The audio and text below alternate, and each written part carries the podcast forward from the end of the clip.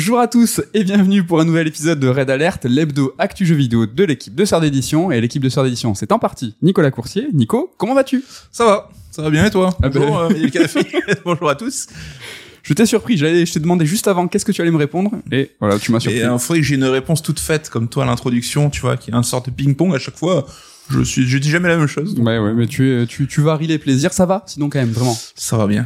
Il fait beau, point, point maladie, point météo. Il commence à faire froid, ça fait plaisir. Météo, oui, on commence à switcher vers euh, l'automne, enfin. Enfin. Le, le 2 novembre. Franchement, enfin. Ou 3 novembre, je sais plus. Au programme, nous allons tout d'abord parler d'un jeu, hein, d'un coup de cœur, Mario plus les lapins crétins Sparks of Hope. Et si je coupe court hein, le suspense quant à mon avis sur le jeu, c'est justement parce que ça sera l'angle de ma chronique.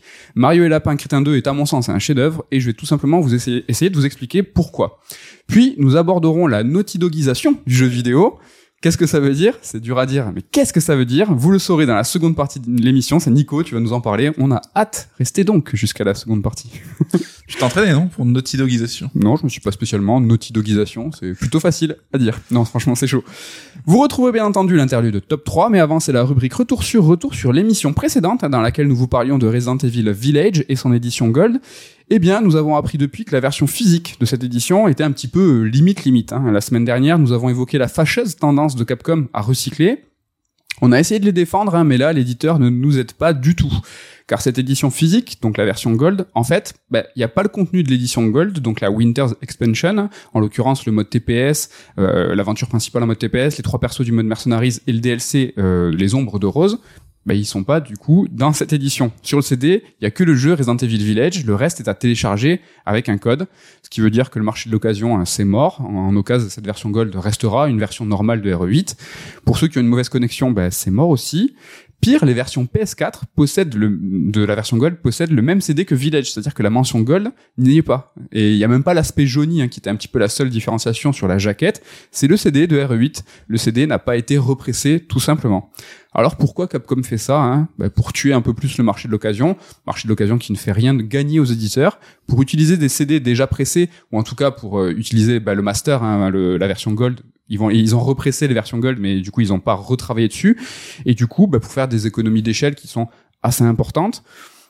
Alors tout ça, hein, c'est pas c'est pas nouveau. Hein, on se souvient des clés d'activation des DLC de Street Fighter Cross Tekken avec les DLC qui étaient déjà sur le CD Ah, et des mois plus tard quand tu achetais le DLC en fait tu, tu payais pas des nouvelles données de jeu tu payais une clé d'activation qui te permettait de désactiver et en fait d'avoir accès à ces données qui étaient déjà sur ton CD c'est un scandale euh, tout simplement Ouais, bah, Capcom, ils ont quelques casseroles là-dessus. Il y avait aussi le Resident Evil 3DS qui était verrouillé à une seule sauvegarde, un seul compte. Enfin, c'est c'est pas la première fois qu'ils font ça. Et ouais, bah comme euh, beaucoup, hein, ils essaient de tuer un peu le, le marché de seconde main et puis euh, faire aussi des économies là où ils peuvent, quoi.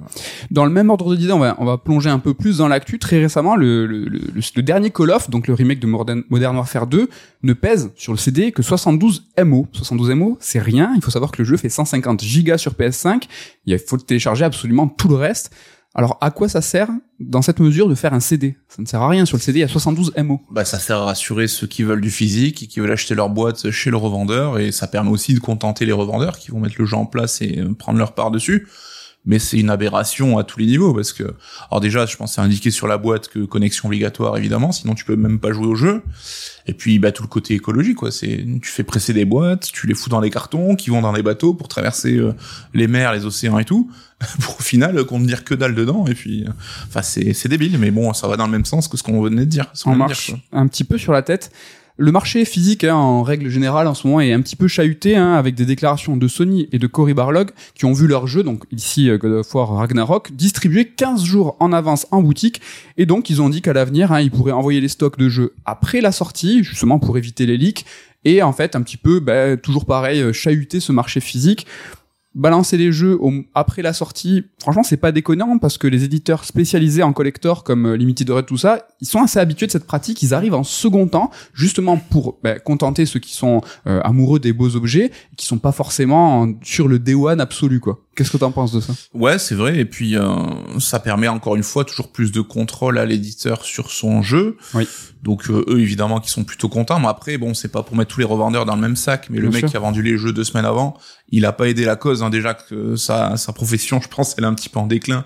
Et c'est qu'une question de d'années avant, je pense, de voir disparaître le en retail bah là, il a clairement pas plaidé pour euh, pour lui et ses compatriotes, enfin ses collègues. C'est bon, collègue. Un autre retour sur retour sur l'émission 83 dans laquelle tu nous parlais du PSVR 2 et au global hein, de la réalité virtuelle. Ça y est, on a des informations sur le PSVR 2 de Sony, son prix, sa date.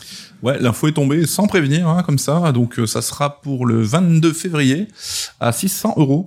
comment? euh, donc c'est plus tôt que je pensais et plus cher que je pensais. Donc voilà, l'esprit d'analyse, écoutez Red Alert évidemment. Bah, euh, en même temps, ils ont étonné leur monde. Hein. ouais, ouais. Bon, la date de sortie, on se doutait que ça serait premier trimestre hein, globalement. Donc là, on est sur avant la, fin de l'année fiscale. Ouais, mais 600 boules, c'est vrai que là, euh, t'es pas dans l'achat impulsif, hein, évidemment. C'est plus cher que le prix de la console en lui-même. Donc ça, ça reste quand même, sur ça reste étonnant. mais c'est vrai qu'on a, je parlais justement que Facebook, enfin Meta et Sony se tiraient la bourse sur le, le côté casque grand public pour attirer un peu le grand public et ouvrir le marché. Est-ce qu'à 600 euros on est sur du grand public sans jeu? Je sais pas.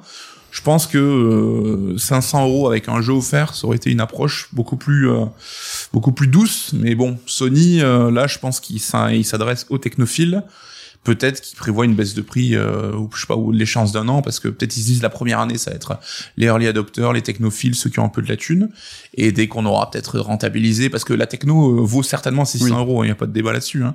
Mais une fois qu'ils auront peut-être rentabilisé ça, peut-être qu'ils baisseront pour essayer de passer à la phase 2 et d'ouvrir le marché. Le souci étant que sur les la dizaine de jeux qu'on nous a annoncés pour dispo dans la fenêtre de sortie, à part Horizon, euh, Call of the Mountain et la compatibilité de R8, bah c'est pas folichon, c'est souvent des jeux qui existent ailleurs et je sais pas si t'as vu les, les trailers de ces jeux-là. Il y a rien qui donne trop envie de claquer 600 balles quoi. Ouais, assez timide. On sait pas si va, ça va nous donner envie. Est-ce que toi tu seras là? T'es chaud? Je serai là, mais euh, je suis pas un bon exemple. Moi, c'est que je fais partie de ces early adopters euh, qui investissent dans le jeu vidéo. Euh. Voici, ben voilà, ce qu'on re... Juste ah, un détail euh, étonnant, je trouve, et qui va aussi dans le sens de ce que fait Sony ces derniers mois, c'est que le, les précos se feront en France uniquement sur le store de Sony. En ah. fait, genre pas à la Fnac et tout, et ils essaient de plus en plus de contrôler le marché par leur propre store évidemment hein, donc euh, ça, ça plus de thunes et euh, ils ont le contrôle sur les stocks et prioritaire. Exactement. Je pense que ça va rendre euh, un peu vénère hein, les magasins les autres magasins. Mais je sais que les plaques aussi qu'on peut changer pour décorer ta console tu peux les acheter que sur le site de Sony aussi officiel. Enfin ils essaient de plus en plus de resserrer et c'est vrai que bon, Sony, ça serait le coup d'une chronique, hein, mais vraiment hein, commence à changer un peu son image pour un peu le repli sur soi, mais tu sais sur ses valeurs, sur son côté premium, sur la thune aussi, parce que c'est vrai que les produits Sony aujourd'hui sont un peu plus chers, mais il y a une espèce de, je sais pas, de ghettoisation quelque part, tu vois, ou ghetto, euh, gentrification, c'est fanatisation, tu vois, où les fans, je pense, que Sony va cultiver de plus en plus une image auprès de ses fans pour justifier ce genre de choses. Un petit peu Apple. Un petit peu Apple, c'est vrai que Apple avait ce côté, on se moquait beaucoup du côté fanatique, team, euh, Non, mais même que le prix n'est pas une barrière. Oui, oui, oui. Mais Steve Jobs avait ce côté gourou aussi, on parlait souvent du gourou d'Apple et tout. Pourquoi ouais, ouais peut-être. Pourquoi pas En tout cas, c'est un lien avec ces, les autres retours sûrs hein, sur le fait que justement euh, la distribution va, le retail, tout ça va disparaître. Euh, le fait que Sony, bah, comme tu dis, se replie sur soi-même et en fait va court-circuiter toute la grande distribution, que ça soit en physique, mais même en numérique. C'est-à-dire que en France, euh, la Fnac, Amazon et tous les autres, mais prennent une part, même si la distribution reste, enfin, même si tu commandes ton produit sur le site. Là, tu l'as, tu l'as évoqué, il faut être sur le site de Sony. Là, tu court-circuites complètement la grande distrib et ta part est évidemment la plus grande. Ouais, ils ont plus envie de partager le gâteau et ils ont l'air un peu proche, de leur sous en ce moment. Hein. Aïe aïe aïe. Voilà pour ces retours sur retours sur les précédentes émissions et un petit peu sur l'actu hein, pour le coup. Je garde le micro et je vais commencer par vous parler de Mario plus les lapins crétins Sparks of Hope. Alors donc pour le reste de la chronique, hein, moi je dirais deux, hein, Mario et les lapins crétins 2. Donc là je fais un double. Il n'y a pas le plus et il n'y a pas Sparks of Hope, mais c'est un petit peu compliqué à dire. Alors franchement, au début, hein, je savais pas trop quoi dire, hein, tant le jeu vraiment m'a étonné dans le bon sens du terme, tant il m'a vraiment sidéré par sa qualité. Alors je suis un grand fan hein, du premier épisode, Kingdom Battle, qui est sorti en 2017, et j'ai vraiment adoré le DLC de Donkey Kong, euh, c'est peu dire. Et même si j'étais acquis à la cause, je pense pas, je pensais pas être aussi charmé par ce second épisode. Il m'a vraiment vraiment étonné. J'ai des restes de, de d'araignée, de, Halloween de la semaine dernière, ça me perturbe. En fait, le jeu, il est génial. je pourrais m'arrêter là en vous demandant de me croire sur parole et en vous suppliant d'aller y jouer. Mais bon, quitte à être euh, là et à faire une chronique, autant en parler un peu. Ça m'arrange. tu vois. Sinon, je te dis, ben, prends le micro, fais la chronique. Alors, je l'ai affirmé, le, le, jeu est un chef-d'œuvre, mais essayons de voir pourquoi. Mario et les Lapins Crétins 2, c'est quoi? C'est un jeu qui est développé par Ubisoft et chapeauté par Nintendo. C'est un vrai partenariat, et ça, déjà, c'est quelque chose qui est exceptionnel en soi bosser avec Nintendo et avec un studio japonais, c'est en règle générale pas simple. Ils sont très exigeants, ils ont des billes très précises pour tout, surtout Nintendo. Un exemple tout bête, Mario, je sais pas si vous êtes au courant, mais il possède des bruits de pas très précis. Et c'est pas qu'il possède une banque, tu vois, de sons, de bruits de pas pour quand il court. C'est-à-dire que le pied droit a un son et le pied gauche a un son. Et il faut que ça soit très coordonné quand Mario marche. C'est ce niveau de précision là. Donc c'est pour dire à quel point c'est exceptionnel de bosser avec eux. Mais bon, hein, Nintendo commence à s'ouvrir un peu et à travailler avec le reste du monde. D'ailleurs, euh, le PDG du studio Illumination, donc euh, c'est le studio ciné de Moi Moche et Méchant et du prochain film Mario, qui s'appelle euh, Chris Melandrini, il est entré au conseil d'administration de Nintendo. Et ça, c'est juste complètement ouf. Hein, c'est le premier gaijin, donc le premier occidental, à occuper une telle fonction. Là, on est vraiment sur quelque chose de, je pense, d'incroyable. Et je pèse pas, je pèse mes mots. Oui, et je pense que je vous en parlerai dans pas très longtemps de hmm. cette ouverture de Nintendo un petit peu. Trop bien. Je savais même pas. Surprise. Mais bon, bosser avec Nintendo, ça reste un rêve pour tous les développeurs, je pense. Hein. C'est exceptionnel à tous les niveaux et dans tous les sens du terme. Pour le défi juridique, déjà les contrats, je pense qu'ils sont verrouillés de chez verrouillés, ça doit être horrible. Et pour le défi organisationnel, hein. c'est un jeu avec deux studios leads. Déjà, c'est pas commun. Il y a Ubi Milan et Ubi Paris, mais en fait, le support de Ubi, il est multiple. Hein. Il y a Ubi Montpellier, Ubi Chengdu en Chine, Shanghai, Barcelone pour l'animation, Pune pour le QA, Bucarest pour la conformité et la localisation, et tout ça c'est sous la validation de Nintendo. C'est un gros dev de plus de 400 personnes qui sont impliquées, originaires de plusieurs cultures et de plusieurs cultures de développement, et ça dans le monde entier. Ubi est habitué à ce genre de montage, mais je pense qu'il faut continuer de dire que c'est une vraie performance. Les échanges entre les studios, c'est vraiment compliqué. Éviter les leaks aujourd'hui, c'est dur même sur Kingdom Battle, ça avait leaké de la faute de Nintendo, de Ubisoft. Pour le 2, c'est la faute de Nintendo. Le, le leak avait été fait par le, site officiel de Nintendo. Donc euh, la page produit, ça a été retiré tout de suite.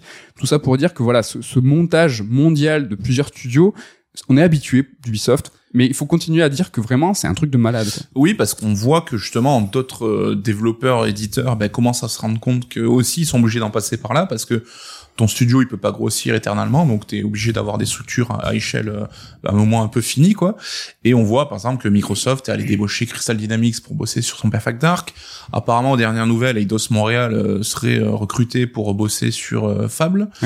Et tu vois pareil Square Enix Avengers c'était Crystal Dynamics et Eidos. Bon c'est souvent les mêmes qui sont sollicités mais on se rend compte que voilà Rockstar aussi maintenant fait bosser tous ses studios sur un seul projet. C'est devenu presque pas la norme, mais c'est en train de se construire et on voit que beaucoup galèrent là-dessus, alors qu'Ubi, pour le coup, ils ont vraiment une longueur d'avance euh, sur ce sujet-là, quoi. Oui, oui, l'outsourcing. Alors tu parles des studios qui sont sollicités, mais tous les gros AAA ont de l'outsourcing, donc du développement en externe pour plein de trucs. Hein, L'animation, ça peut être vraiment tout et n'importe quoi en Asie, en Inde. L'avantage avec euh, Ubisoft, qui est le plus grand employeur du jeu vidéo, si tu oublies Tencent, euh, c'est qu'ils, ben, ça reste quasiment de l'interne. C'est qu'ils ont des studios partout euh, en Inde, en Europe. C'est bah, incroyable. Faut, faut bien faire bosser tous ses employés quelque part. Et ça, ça, paraît logique du coup la stratégie quand on voit ce point de vue. Quoi. Quasi du studio interne tout ça. Donc Mario et Lapin Crétin 2 a été fait avec Nintendo, mais c'est aussi un jeu Nintendo dans son gameplay, dans le cœur de ce qu'il propose. Et ça, franchement, c'est encore plus dingue, je trouve, euh, car ce jeu aurait pu être un jeu Nintendo, développé par Nintendo, et là, j'ai tout dit. J'aurais pu dire, voilà, c'est un jeu qui est Nintendo, mais bon. Désolé pour les anglicismes qui sont à venir, mais Mario et Lapin Crétin 2 possèdent des feedbacks à la Nintendo, un sound design à la Nintendo, une UX et une UI à la Nintendo, un game feel à la Nintendo. Bon, qu'est-ce que ça veut dire tout ça? On va parler un petit peu français. C'est un banger. c'est un banger pour moi. Les feedbacks, donc c'est tous les retours euh, visuels, sonores qui sont liés à nos interactions. Le sound design, c'est tous les sons euh, hors musique. Hein, donc, euh, mais celui Nintendo, il est très particulier. Hein. Les sons sont très ronds, très réconfortants, très satisfaisants même. Hein. Pensez au menu de la Wii, hein, si ça peut vous aider à l'imaginer. L'UX et l'UI, c'est l'interface utilisateur et l'expérience utilisateur. Et le game feel, ben en fait, c'est la somme de tout ça. Et toutes ces spécificités de qui sont chez Nintendo unique et très reconnaissable. Et ce qui est exceptionnel, c'est que Mario et Lapin Crétin 2 les alignent tous. Aussi, et ça c'est pas négligeable aussi non plus, c'est que les jeux Nintendo sont des jeux qui sont magnifiques avec des animations qui sont incroyables. C'est aussi le cas de Mario et Lapin Crétin 2. Et pour la petite histoire, hein, à l'époque de Kingdom Battle, quand ils ont présenté à Miyamoto le jeu, ils ont euh, eu trois semaines et demie pour faire un prototype. Mhm. Et euh, Miyamoto a tout de suite dit, mais où est-ce que vous avez chopé euh, les modèles de Mario et Luigi et les animations? Ils ont dit, non, non, on a tout fait from scratch. Et Miyamoto a tombé les dents, il a dit, Nani? Nani, sérieux, c'est vous qui avez ça? Qui a contribué à, au, au gain de confiance, vu les mecs à l'engagement qu'ils avaient. Quoi. Je pense qu'ils ont pas dû trop dormir pendant trois semaines. mais- Mais je pense qu'ils ont eu peur. Au début, ils ont dit, mais vous avez chopé où les assets? On l'a fait nous-mêmes. Comment ça? Le- Où est le service juridique? Non, mais euh, du coup, Miyamoto, il c'était pas du tout là-dessus. C'est qu'il a halluciné de la qualité, en fait, et la précision des, des, des animations de Mario et Luigi. Les jeux Nintendo, c'est aussi des jeux qui sont très propres, sans bug. C'est le cas de Mario et Lapin Crétin 2. Disons plus ou moins. Euh, la Switch est un petit peu à terre, on va dire. hein. Les temps de chargement sont longs et fréquents. Ils sont présents à chaque, avant chaque combat, à chaque fois que tu vas dans le menu, à chaque fois que tu changes d'environnement, Ah. à chaque fois que tu vas dans une maison même. On a plus l'habitude, hein. Il y a aussi des chutes de framerate quand le jeu est docké. Alors moi, j'ai quasiment joué que sur docké. J'ai un peu fait un petit peu euh, en portable, j'ai eu aucun problème. Bon, tout ça, c'est rien de très grave, mais ça pourrait être un petit peu plus optimisé. Mais est-ce seulement possible euh, sur Switch hein? Je suis un peu mauvaise langue, mais je la sens vraiment euh, pas à terre, mais essoufflée en tout cas. ça vaut ce que ça vaut, hein, mais quand on avait vu la première vidéo, Jason Schreier, qui sait plein de trucs dans l'industrie, avait dit, mais vous croyez vraiment que ce jeu, il tourne sur la Switch classique en voyant le rendu? Donc bon, on sait tous que, a priori, les, les plans ont changé, et qu'une Switch Pro améliorée était dans les cartons avant peut-être d'être annulée ou repoussée ou améliorée. Mais euh, peut-être qu'effectivement, ils se sont heurtés à des soucis d'optimisation. hein. Ils ont dû downgrade sur une console moins puissante alors qu'ils avaient fait un truc. Non, on n'en sait rien. Mais le jeu est vraiment magnifique. Donc voilà, pour le premier point qui est remarquable du jeu, hein, Mario et Lapin Crétin 2 est au niveau d'un jeu first party développé en interne par Nintendo. Et ça, franchement, c'est pas rien. Des jeux mettant en scène Mario, hein, ou les personnages Zelda ou Nintendo qui sont pas développés en interne, c'est pas fréquent. Alors on peut citer euh, Zelda Oracle of Ages and Season. Il y a Minish Cap aussi. Alors ça, c'était Capcom. Mhm. C'est pas les meilleurs Zelda. Il y a eu Mario Oops, euh, donc le basket, Oui. qui était Square Enix. Pas spécialement ouf, mais j'avoue, j'y ai pas joué. Les Mario Golf développés par Camelot. Alors on dit pas du mal de Camelot, hein, donc, mais bon, ils ont plutôt bonne réputation. Le Mario Kart Arcade GP, ça c'était Na- c'était Namco. C'était Ouais. plutôt pas mal. On y a joué au Japon. De excuse-moi. Il y a eu Mario RPG, le premier que j'ai pas fait, qui était de l'époque de Square, mais qui a très très bonne réputation. En revanche, j'ai fait les Mario et Luigi RPG qui ont qui sont eux développés par Alpha Dream, un studio hélas qui n'existe plus, et eux qui sont d'une grande grande qualité. Ouais. Et je terminerai par F0, euh, développé par Sega. Est-ce que c'est le meilleur euh, je- En plus même pas, moi je préfère les, les, les GBA. Mais voilà, c'est pas fréquent, et donc des jeux de grande qualité, c'est mal- c'est malgré tout pas systématique non plus. Ouais, parce que c'est vrai que les univers comme sont exigeants et on a vu aussi les les Zelda Musso avec euh, Koei Tecmo qui étaient pour le coup techniquement c'était un petit peu à la ramasse. L'opti, c'est dur, hein. Les consoles, c'est vrai qu'il y a que Nintendo, j'ai l'impression qu'il qu'il- qu'il est, qu'il est dompte. Le second point remarquable, c'est que le jeu, bah, en fait, c'est une suite qui est brillante. Alors, c'est jamais simple de faire une suite directe, hein. Par exemple, les gros triple A, hein, il y a des contraintes de rentabilité qui font qu'il y a forcément de la réutilisation de contenu d'un jeu à l'autre. C'est la règle des trois tiers, hein. On la connaît, un, un tiers de nouveauté, un tiers d'amélioration, un tiers de recyclage. Mais des jeux qui osent bousculer une formule entre deux épisodes, bah, c'est quand même pas commun. Un second épisode d'une saga qui prend des risques dans son core gameplay, donc ce qui est le cœur du jeu, franchement, bah, c'est ultra rare. C'est comme si euh, God of War Ragnarok hein, passait à un système de combat au tour par tour. C'est difficile à imaginer. Ce qui nous fait penser, par exemple, à Yakuza 7, à la différence qu'il est question du septième épisode ici. Alors, ce qui est complètement faux, il y a beaucoup plus de sept épisodes. On parle ici de la fin d'un cycle pour la série Yakuza, et le passage à des combats au tour par tour a permis d'éviter l'essoufflement, de proposer une nouvelle vie à une saga qui était déjà longue. La différence avec Mario et Lapin Crétin 2, c'est que le bouleversement arrive dès le second épisode, et franchement, bah, j'ai envie de dire quel culot, même si le jeu n'est pas de la trempe hein, d'un God of War au niveau du scope, quand même, moi je trouve que c'est ultra remarquable. D'ailleurs, hein, on sent, alors ça je pense car j'en sais rien, qu'ils ont vraiment été challengés par Nintendo, ou du moins qu'ils se sont mis la pression pour présenter une suite, une suite digne de ce nom, et prouver à Nintendo bah, qu'ils avaient encore des choses à dire et des choses à faire avec cette licence. C'est quand même les gens qui ont convaincu Miyamoto de mettre un gun dans les mains de Mario. Donc euh, Ça, ça reste incroyable, hein, même si c'est un gun qui fait des piou-piou de l'espace et pas des, des armes classiques. Hein. Ouais. Mais bon, on se rappelle la passion du, du créateur, hein, le 3 qui avait les larmes aux yeux quand on présentait son jeu. Je pense que c'est vraiment cette passion communicative qui a pu euh, bah, permettre tout ça aussi, quoi. il est carrément habité. Donc ce, genre, ce changement drastique, hein, c'est l'évolution des combats qui passe du tour par tour sur damier à quelque chose de plus ouvert, de plus action. Alors à présent, lors de chaque tour, on peut bouger nos personnages librement dans un espace donné. dans une zone, et ça, bah, le nombre de fois que tu veux avant d'attaquer. Il y a pas une jauge de mouvement, d'endurance, de quoi que ce soit. Tu fais ce que tu veux. Ok. C'est juste que au moment où tu vas attaquer, là, tu pourras plus rien faire. Mais tu as tu peux faire tout ce que tu veux avant. Le truc qui est brillant, c'est qu'ils n'ont pas ouvert le gameplay pour faire joli ou pour céder à une mode. hein. Ils ont ouvert le jeu pour accompagner l'augmentation des possibilités, pour accompagner le plus grand nombre d'actions possibles par tour. En fait, le jeu, il s'est densifié, il s'est complexifié, et donc le passage à l'action libre, c'est, je pense, fait en réaction à l'envie de proposer un système plus profond, et pas l'inverse. À mon avis, c'est la richesse du nouveau système de combat qui a mené à proposer des déplacements libres. On peut maintenant réaliser beaucoup plus d'actions lors d'un seul tour, utiliser un objet, utiliser un spark, on va en parler, utiliser une habilité. Tout ça, c'est très riche. Et sur un système plus fermé, sur grille, c'est, je pense, en fait, moins efficace. Mm. Ça s'est fait, à mon, à mon avis, dans ce sens-là. Et la solidité, en fait, de tout ce système de jeu, il reste carré absolument tout le jeu. Il y a des mécaniques qui s'ajoutent à chaque monde, donc il y a cinq mondes au total, avec une intro, une conclusion qui est, qui est bien distincte.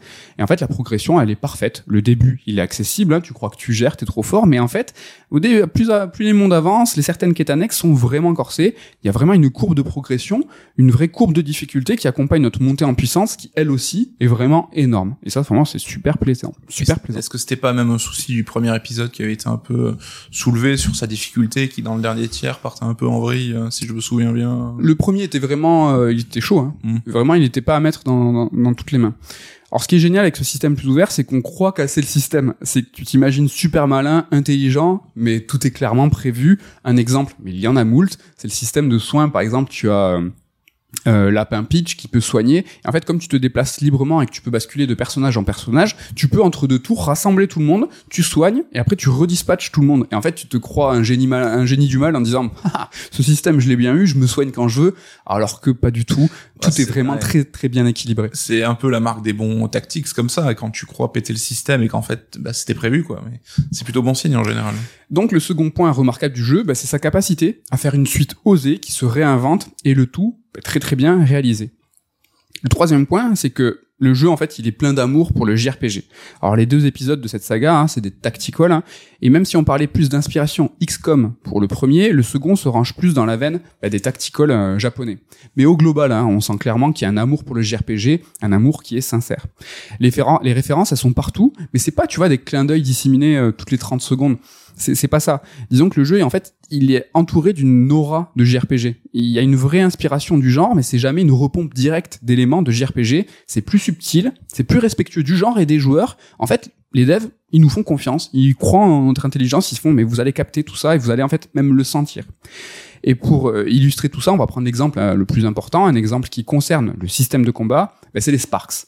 Alors c'est des petits personnages, hein, des étoiles, des mix entre Lapin Crétin et les Luma euh, de Mario Galaxy. En fait, les Sparks, tu peux en équiper un par perso sur une équipe de trois au total. Et puis plus tard dans le jeu, hein, tu pourras même en équiper euh, deux par perso. Chaque Sparks va octroyer une capacité active et une capacité passive. La capacité active, bah, ça va être, euh, je sais pas, être invisible, avoir des dégâts élémentaires, euh, faire une sorte d'invocation super puissant euh, qui va rester avec toi. La passive, bah, c'est avoir des stats qui sont plus fortes sur une spécificité, genre tu vas avoir plus de vie tes soins vont être plus forts. En fait, ces Sparks, bah, tu peux aussi en plus les faire monter en niveau, ils vont devenir de plus en plus puissants. Le jeu en compte 35, c'est quand même pas mal, avec à chaque fois une passive, une, une capacité active, une capacité passive. Et donc du coup, tu peux en combiner deux par perso. Bah, les combinaisons deviennent du coup bah, assez importantes. Et en fait, c'est une sorte de système de Materia FF7 un peu light, très bien fait et très carré. Tout est au cordeau, mais t'as cette cette cette cette, cette liberté d'imaginer des combinaisons complètement ouf. Et un Sparks peut aller sur n'importe quel personnage. T'as pas des Sparks dédiés à certains Non. persos quoi? Tu peux faire les mix que tu veux. Ok. Et c'est vraiment très très cool. Toujours dans l'amour du JRPG et du Japon, hein, il faut parler de l'OST du jeu qui est absolument monumentale. Une OST qui est composée par trois grands, noms. Moi, je commence par le banger, hein, Yokoshi. Petit banger, Popo, c'est pour toi. Yoko Shimomura, donc euh, Madame Kingdom Hearts, Street Fighter, FF15, je, peux, je pourrais aligner, euh, je crois, une vingtaine de grands jeux comme ça. Grande Kirkhope, euh, donc euh, GoldenEye, Banjo-Kazooie, Donkey Kong 64, Perfect Dark, donc c'est Monsieur Rare de la belle époque, était déjà compositeur sur le premier épisode, et euh, Gareth Cocker, donc qui est ben, compositeur des deux Ori et de Immortal Phoenix Rising, un jeu chouchou. Donc là, un petit peu le gars sûr de Ubisoft sur ça. Ouais. Donc c'est un peu le mec à surveiller. Donc voilà, euh, genre le- l'OST c'est ces trois personnes-là. C'est All Star Game, quoi.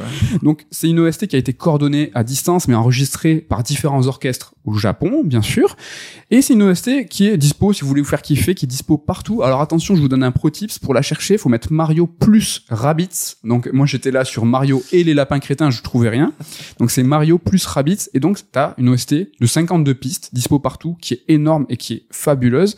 Et pourquoi je parle de ça et d'OST et de JRPG Mais parce que c'est une c'est super épique, c'est une OST de JRPG. T'as des thèmes qui sont super forts, très mélodiques, hein, thématiques comme à l'époque avec des chœurs. Bah, en fait t'es galvanisé, tu t'y crois trop. C'est incroyable. Ouais, ils ont vraiment poussé les potards du JRPG Ah un ouais. peu comme euh, thème, quoi. Le, le délire. hein. Ah, Là Ils j'étais ont su te parler, quoi. Ouais, mais en plus avec les phases, c'est comme si Shimomura était plus euh, attribué à tout- tous les thèmes épiques. Grand Cœur Cup, c'est plus les phases d'exploration qui sont un peu plus poussées que dans le 1, avec des défis, avec des énigmes, des trucs très, mais plus euh, dans l'ambiance. Et voilà, moi la période Rare 64, autant te dire que les collectibles, euh, c'est mon gros, gros, gros délire. Donc j'étais comme un coq en pâte. hein. L'exploration, tu vas en parler un peu plus ou est-ce que je Pas trop, tu une peux, question? Parce que c'est vrai que dans le 1, moi j'avais fait juste le premier chapitre, Ouais. je crois que c'était 5 heures de jeu. Et l'exploration, c'est vrai que j'avais trouvé ça sympa, mais un peu limité. T'avais l'impression d'être dans un sorte de musée où c'était joli autour de toi, mais tu pouvais pas trop toucher, interagir. C'était plus euh, suis le chemin jusqu'au prochain combat, quoi. Est-ce qu'ils ont un petit peu étoffé cette partie euh De ouf. Le premier était très très linéaire. Hein. T'es allé un petit peu comme euh, les maps de Mario de l'époque, d'un niveau à l'autre. Là, tu vas avoir des ennemis visibles que tu peux esquiver. Tu vas avoir des énigmes euh, qui vont te bloquer le passage. Il va falloir que tu les que tu les résolves. Pas des grandes énigmes, mais un petit peu sympathiques. Tu vas avoir aussi une, une narration. Euh, L'histoire est pas ouf. On y reviendra très rapidement, mais t'as quand même une narration qui est développée de façon très sympa avec des tableaux. En fait, tout est enrichi. C'est comme, en fait, c'est des planètes que tu visites et les planètes elles se retrouvent assez denses avec des quêtes annexes, des lieux, des PNJ, des choses à explorer. Cool. C'est franchement une dinguerie. On reste un petit peu sur le son, hein, le sound design. Il est lui aussi, on parlait des OST, euh, très JRPG. Le sound design est aussi très référencé JRPG. En fait, le tout va donner une tonalité très années 90, mais c'est ambiant en fait. Tu t'en rends pas forcément compte, mais c'est ultra efficace, très évocateur et très nostalgique. Enfin, la dernière inspiration au JRPG, l'une des plus évidentes. Alors c'est même une sorte d'incarnation du JRPG, mais c'est un nouveau perso. Alors il y a un nouveau perso en plus de Bowser et Harmony. Donc désolé euh, Nico, il y a plus Yoshi ni euh, ni Lapin Yoshi, lui ils sont partis. Mais en fait ce nouveau perso c'est Edge. Perso ultra badass qui a une grande épée avec des cheveux en picot. Ouais, c'est une caricature du héros edgy de JRPG. euh, Edge il s'appelle Edge mon gars. voilà. Donc voilà, c'est un, Un peu Nomura style. euh, un peu Cloud euh, Lapin quoi. Ils ont pas ils avaient pas les droits, ils ont ils avaient Nintendo, on peut pas tout avoir. Donc voilà, c'est le dernier point enfin l'un des points notables du jeu. Il est Non. important le perso ou... Ouais, de ouf. Enfin, oui, oui, il est, il est assez important. Donc, euh, un, un autre point qui est important, au-delà du fait que là, là, j'ai parlé de l'amour du RPG, c'est que c'est un jeu qui est très moderne. Alors, il est très complet pour ce qui est de l'équilibrage de la difficulté, mais tu peux aussi tout configurer très précisément. Tu peux même, en fait, te rendre invincible si t'as pas envie de te prendre la tête. Du coup, bah, tu peux casser complètement le jeu, avoir une expérience très personnelle, ou tu peux choisir de suivre les recommandations du studio avec trois modes de, ré- de difficulté pré-réglés, et en fait, proposer quelque chose de très personnalisable comme ça, bah, pour moi, je vous en ai déjà parlé, mais c'est clairement le futur. Je pense qu'à l'avenir, on pourra même, comme dans un DVD, choisir de bah, sauter cette planète, aller voir la cinématique de fin du jeu. À mon sens, on va, on va dans cette direction. Et là, bah, le jeu va aussi euh, dans cette direction. Moi, je trouve que c'est très, très moderne. Ouais, c'est vrai que l'option de devenir invincible pour pouvoir surmonter n'importe quel obstacle, ça devient de plus en plus fréquent. hein. Par exemple, dans Tunic, c'est le cas, une option que tout le monde ne connaît pas, mais si tu fouilles, tu peux être. euh, Ouais, et il y avait un autre jeu aussi dont j'ai oublié. le Céleste, tu peux- il y a plein de Ouais, jeux, ouais. ouais. Mais c'est vrai que oui, tu peux dire, c'est, enfin, il y a des gens qui sont bloqués dans un jeu et qui verront jamais peut-être la- l'autre partie, la partie manquante, parce qu'ils n'arrivent pas à passer un moment et tu te dis, mais attends, c'est quand même dommage, ça m'intéresse, l'histoire m'intéresse, j'ai payé le jeu, Oui. pourquoi je serais bloqué? Et là, tu peux même, par exemple, si t'es pas convaincu parce que les devs te proposent avec leurs trois niveaux, t'as un quatrième niveau de difficulté personnalisable où là, tu peux très précisément, avec plusieurs facteurs, dire bah, le niveau euh, d'attaque des ennemis, c'est cool aussi. C'est ouais. ultra, ultra précis. Mm. Un autre truc génial, c'est qu'en fait, il y a du contenu bah, pour tous les profils de joueurs. hein. Perso, moi, j'ai terminé le jeu en 20 heures, mais je vais m'y plonger à 200% pour le finir, justement, à 100%. Je pense qu'il y a encore, pour ma part, 10 heures de jeu pour vraiment le platine. Il y a beaucoup de collectibles, c'est blindé de contenu. Il y a une grande richesse, une grande profondeur de jeu, ce qui donne, en fait, bah, du contenu pour absolument tous les profils. On peut tous s'y retrouver, et ça aussi, je trouve que c'est vraiment quelque chose qui est moderne. Enfin, et ça c'est un, dernier point de la modernité, c'est que le jeu, je le trouve équilibré. Il ne cède pas à la tendance, à la tendance, pardon, de faire un jeu qui est long pour faire long. Le jeu, il est même plus court que le premier. Alors, on pourrait se demander, se poser la question, est-ce qu'ils en gardent pour les trois DLC à venir? On sait qu'il y a même un DLC Rayman. Bon, perso, j'ai envie de croire qu'ils ont voulu faire un jeu équilibré. Ce qui est le cas actuellement, le jeu est extrêmement équilibré. Euh, Il n'y a pas de lassitude. Il y a que six boss qui sont vraiment des moments forts du jeu. Moi, je trouve voilà qui ça c'est aussi un aspect que je classe dans la catégorie moderne, c'est-à-dire que c'est pas long pour être long. Quoi. Ouais, bah, du moment qu'il est bien rythmé, euh, c'est ça qui, qui importe, quoi. C'est vrai qu'ils auraient pu céder à la tentation de rajouter une map de plus, 5 heures de plus, mais bon, si ça porte préjudice au jeu au final, euh, c'est pas une bonne idée, quoi.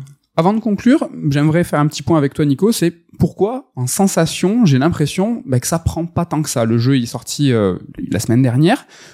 J'ai pas l'impression en fait que ce Mario Lapin Crétin 2 en fait con- a convaincu, en tout cas la presse. Je pense que c'est il y a une certaine forme d'unanimité.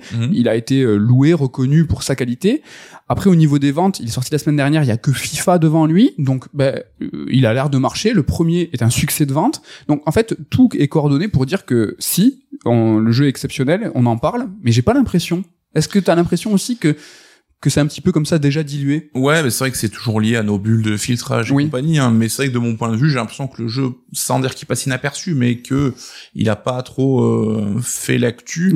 Après, c'est vrai que là, ça reste des hypothèses, mais c'est un jeu qui vise euh, évidemment une cible plus familiale, comme Oui. les jeux Nintendo traditionnels. Donc euh, peut-être qu'il est moins prisé des joueurs un peu plus euh, gamers et tout. Surtout que les lapins crétins, c'est devenu une marque très enfantine aujourd'hui. Ubisoft le décline énormément là-dessus. Après, il y a aussi l'option, ben, Nintendo, ils savent faire des longs sellers et je pense qu'ils vont supporter le jeu sur le long terme aussi pour pouvoir, ben, peut-être qu'il va se vendre pendant encore six mois, un an et qu'il sera toujours présent dans les tops. Peut-être pas numéro un, mais peut-être euh, Mm. bien placé. Mais c'est vrai que j'espère aussi parce que de ce que tu me dis, j'ai l'impression qu'il pourrait très bien être dans le un trio pour euh, les potentiels GOTY de l'année sans que ça choque euh, qui que ce soit. J'espère qu'il sera dans les euh, grands jeux de Noël, en tout cas dans les jeux qui seront vendus à Noël pour le grand public et même pour les entre guillemets gamers. hein. Je vous ai quand même montré qu'il est fait absolument pour tout le monde. En conclusion, je dirais que le jeu, bah, il est brillant dans son application, il est ambitieux dans sa proposition. C'est aussi un jeu qui est drôle avec une VF qui est parfaite, des doublages en français qui sont hilarants. Franchement, c'est à mourir de rire. Alors certes, le jeu il propose pas une histoire hein, de ouf, hein, c'est une histoire qui est accessoire, mais franchement, est-ce important? Est-ce que les scénarios des Mario euh, sont de qualité? Je sais pas, on s'en fiche un peu. C'est peut-être le, seul truc qui manquerait pour qu'il soit euh, absolument un joyeux de la couronne, s'il avait en plus un scénario à, à la FF Tactics, je sais pas. C'est un jeu en tout cas avec beaucoup de sincérité, beaucoup d'amour. Tu as parlé tout à l'heure de Davide Soliani, en fait le creative director des deux jeux, qui a pleuré à l'E3 2017. Et en fait, cette, cette émotion, franchement, après avoir fait les deux jeux et écouté quand même pas mal d'interviews, franchement, j'y crois. Franchement, j'y crois de ouf.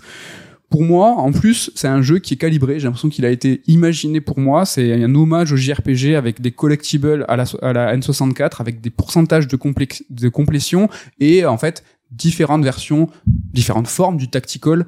Le premier était un petit peu XCOM, là c'est plus JRPG, mais avec aussi cette envie de montrer plus de dynamisme, plus Mm. de modernité.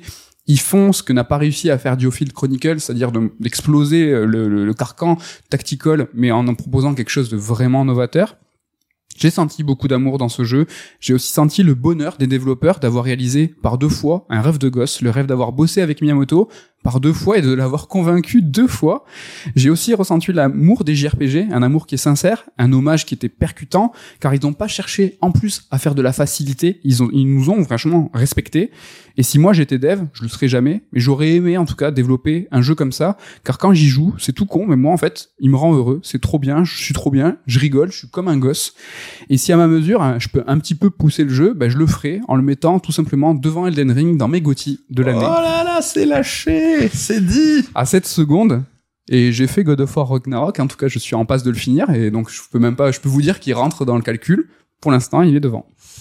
Donc Eh voilà ben. pour euh, pour Mario et les lapins crétins Sparks of Hope. J'espère. C'est vrai que c'est un jeu qu'on a vu le premier épisode qui a grave convaincu. On s'est tous dit la suite arrive et on le voyait pas arriver et on se rend compte qu'ils ont mis 5 ans pour le faire, ce qui Oui. est quand même beaucoup. Mais quand je t'écoute, on comprend pourquoi. C'est que tout est fignolé hein, au détail près, quoi. Incroyable, j'espère, et que je vous ai un petit peu convaincu en tout cas de vous y pencher, de vous renseigner, regarder des vidéos, et pourquoi pas, euh, soyez convaincus de, de l'essayer. Voilà pour cette première chronique. Il est l'heure du top 3. Euh, Top 3 avec encore un petit peu d'émotion, je crois. Euh, On un- reste euh, dans la lignée de ta conclusion. Ouais, un petit peu, le top 3 des Madeleines de Proust. Qu'est-ce que c'est que ça? Ah, la Madeleine de Proust, évidemment, objet littéraire bien connu, donc c'est euh, ce truc qui te fait replonger dans une émotion bien particulière, qui évoque des souvenirs d'enfance, euh, un temps béni quoi quelque part. Donc euh, voilà, la liste des jeux qui nous ramène à des Des souvenirs d'enfance. Voilà, donc euh, on va essayer un petit peu de détailler ça quoi. Si vous avez vu, j'espère que vous l'avez vu, euh, Ratatouille. Je crois que c'est la plus belle illustration de ce qu'est une Madeleine de Proust quand à la fin le critique culinaire mange cette ratatouille, il est euh, comme éjecté, téléporté dans son enfance en train de manger euh, voilà chez lui sa petite ratatouille. Voilà, c'est de ça dont il est question. Nico, quel est ton top 3 Alors, euh, j'ai beaucoup de Madeleine de Proust, mais je crois qu'il y en a plusieurs j'ai déjà, dont j'ai déjà parlé ici. Euh, Mario 64, que je rangeais dans sa boîte tous les soirs, Ouais. machin, quand j'avais fini un partie, ou Génial. Link's Awakening que je faisais avec mon voisin euh, pendant un été, où on synchronisait les cinématiques et les musiques pour pouvoir vraiment avancer en même temps. Donc ça, j'ai déjà parlé. On va essayer de parler d'autres choses. Alors, ce sera pas forcément des jeux super euh, originaux, mais bon, c'est des souvenirs auxquels euh, je suis lié. Quoi. Donc, Ouais. euh, le premier, c'est F0. Alors, Ok. F0, au-delà de la qualité du jeu, ben, c'est mon premier jeu Super Nintendo. Et c'est vrai que dans ma famille, ils ont jamais été spécialement réfractaires aux jeux vidéo, mais c'est pas forcément des gros joueurs. Mon père l'est devenu après. Mais à cette époque-là, j'étais un peu le seul à jouer. Et F0, c'est le seul jeu où on se retrouvait un petit peu tous et on faisait du time trial. Donc on faisait un tour avec le chrono, parce que c'est pas un jeu qui se joue en multi. Et voilà, avec mon père et ma sœur, une de mes sœurs, ben on faisait des chronos là-dessus. Et c'est vrai que je garde un souvenir euh, assez particulier de ce moment-là, quoi. Ouais, toujours. euh, en plus, la Madeleine de Proust, quand ça concerne la famille, hein, c'est toujours un petit peu plus évocateur. Et c'est un petit peu mon cas aussi. C'est vrai que c'est mon, top va toujours euh, avoir un rapport à la famille ou en tout cas évoquer euh, une petite histoire. Je crois que j'en ai peut-être raconté une euh, déjà en strike, mais bon, je peut-être que je me répéterai. En tout cas, je crois que celui de mon top 3, cette histoire, je l'ai jamais raconté, c'est celle de Jurassic Park sur Mega Drive, un jeu qui pour moi est une vraie Madeleine de Proust, car j'ai déjà c'est un des jeux pour moi les plus terrorisants, euh, donc euh, qui pourrait rentrer dans un autre top 3. Il m'a fait flipper ce jeu. Euh, vraiment, il, fait ultra peur. Les dinosaures, les vélociraptors me faisaient ultra peur. L'ambiance musicale était d'une oppression, d'une angoisse, c'était anxiogène à souhait. Vraiment, Jurassic Park, c'est un truc, mais c'est surtout moi ce qui accompagne, c'est que c'est l'un des jeux, un des rares jeux où j'ai fait ultra le forcing euh, pour que ma mère l'achète. J'avais à l'époque, hein, comme la belle histoire euh, à Noël, une orange, mais non, la vraie histoire c'est que j'avais un jeu à mon anniversaire, un jeu à Noël, et en fait euh, c'est l'un des rares jeux que j'ai eu hors période. C'est Oh. vrai que j'ai tellement euh, fait le forceur que celui-là je l'ai eu. Et en fait, euh, ma mère a fait, le- la, m'a fait une surprise. Elle est allée, alors c'était Hypermédia ou Planète Saturne. C'est quoi le Ah, plus vieux Hypermédia, c'est plus vieux que Planète plus vieux. Saturne, ouais, ouais, Je crois que c'était Hypermédia du coup, à porter sur Garonne. elle était allée l'acheter et en fait, euh, elle me l'avait ramené et le jeu était même, tu sais, sous sa euh, coque plastique dure. Et en fait, j'ai pété un câble, j'étais vraiment ultra content et je l'ai essayé et j'ai trouvé ça éclaté. Et en fait, j'ai trouvé ça naze et c'est qu'avec le temps que, comme ben, j'avais que ça à jouer, j'ai appris à l'apprécier. Et en fait, le sentiment que j'ai eu, c'est que j'avais ultra de la peine parce que ma mère, elle s'était vraiment, tu vois, saignée genre pour me l'acheter, elle me l'achète, je trouve ça nul et je me, tu sais, Putain. je me suis pas respecté, je me suis dit, t'es vraiment L'ingratitude des gosses. Exactement. Donc voilà, un sentiment un peu mitigé, tu vois, c'est pas que euh, des bons souvenirs, mais celui-là, c'est une, une des Madeleines de Proust. Ton top 2 Alors mon top 2, alors attends, je vais prendre ma feuille parce qu'il est compliqué. Alors tu vas être surpris, je pense. hein. C'est WCW slash NW0 Revenge sur Nintendo 64. Quoi ça C'est un jeu de catch parce que sur Nintendo 64, évidemment, on y a joué, on a passé des après-midi à 4 joueurs. Et étonnamment, après GoldenEye et Mario 64, un des jeux qu'on a le plus poncé euh, et tu étais parmi ses, ses convives, ben c'est ce jeu de catch-là. Je sais pas pourquoi, parce que c'est pas moi qui l'ai acheté. Je crois qu'il est à mon voisin. Mm. Et on a passé des après-midi entières à jouer à ce jeu de catch et qui était vraiment cool. Moi, je sais que je prenais un perso, c'était je crois un sorte de ninja qui faisait des, des super moves de ouf. Et j'ai jamais acheté de jeu de catch de ma vie, j'en ai jamais eu d'autres plus tard. Je suis pas spécialement un fan de catch Ouais. moi-même, mais je pense qu'après GoldenEye et Mario 64, c'est vraiment le jeu que j'ai le plus poncé en après-midi avec les potes sur 64. Et donc là-dessus, bah, c'est vraiment des après-midi et des après-midi qui me reviennent en tête. Et on y a joué des années à ce jeu, quoi. Sur 64, ah, je suis mauvaise langue, mais vous avez Ouais, pas beaucoup de jeux de baston non plus. Que C'était peut-être le palliatif. c'était le palliatif. Mais après, c'est des bars quand même les jeux de catch. Ouais, puis tu joues à 4, tu vas chercher des chaises dans le public, bam, pour démonter tes potes. Battle Royale.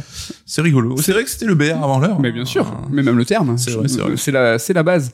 Mon top 2, euh, bah voilà, c'est la base euh, aussi de mon amour sur le JRPG. Et là, en plus, euh, bah, c'est vraiment le hasard. Hein, J'ai parlé de Mario Lapin Crétin 2, mais c'est l'amour du tactics. C'est Shining Force 1 et Shining Force 2. Peut-être, alors grâce à mon voisin euh, Clovis, hein, que je salue toujours, hein, c'est grâce à lui euh, que j'ai pu jouer à tous les jeux import, euh, les FF, les premiers Dracoué, genre euh, j'étais un vrai alors que je savais même pas ce que je faisais. Le sensei. C'est lui qui m'a vraiment euh, initié à tout ça. Mais Shining Force 1 et 2, c'est les premiers jeux que j'ai eu moi, tu vois, avec euh, ma cartouche. Et en fait, euh, donc j'avais adoré Shining Force 1, je le ponçais, euh, je, je levelais déjà à l'époque, je savais pas ce que c'était. En fait, je restais sur les mêmes maps asséchées pour être surpuissant, donc euh, nul. T'as pas changé ou J'ai pas euh, changé, 30 mais- ans plus tard. Et Shining Force 2, je m'en souviens, j'étais en sixième et c'est l'un des premiers jeux en fait qui m'a hanté.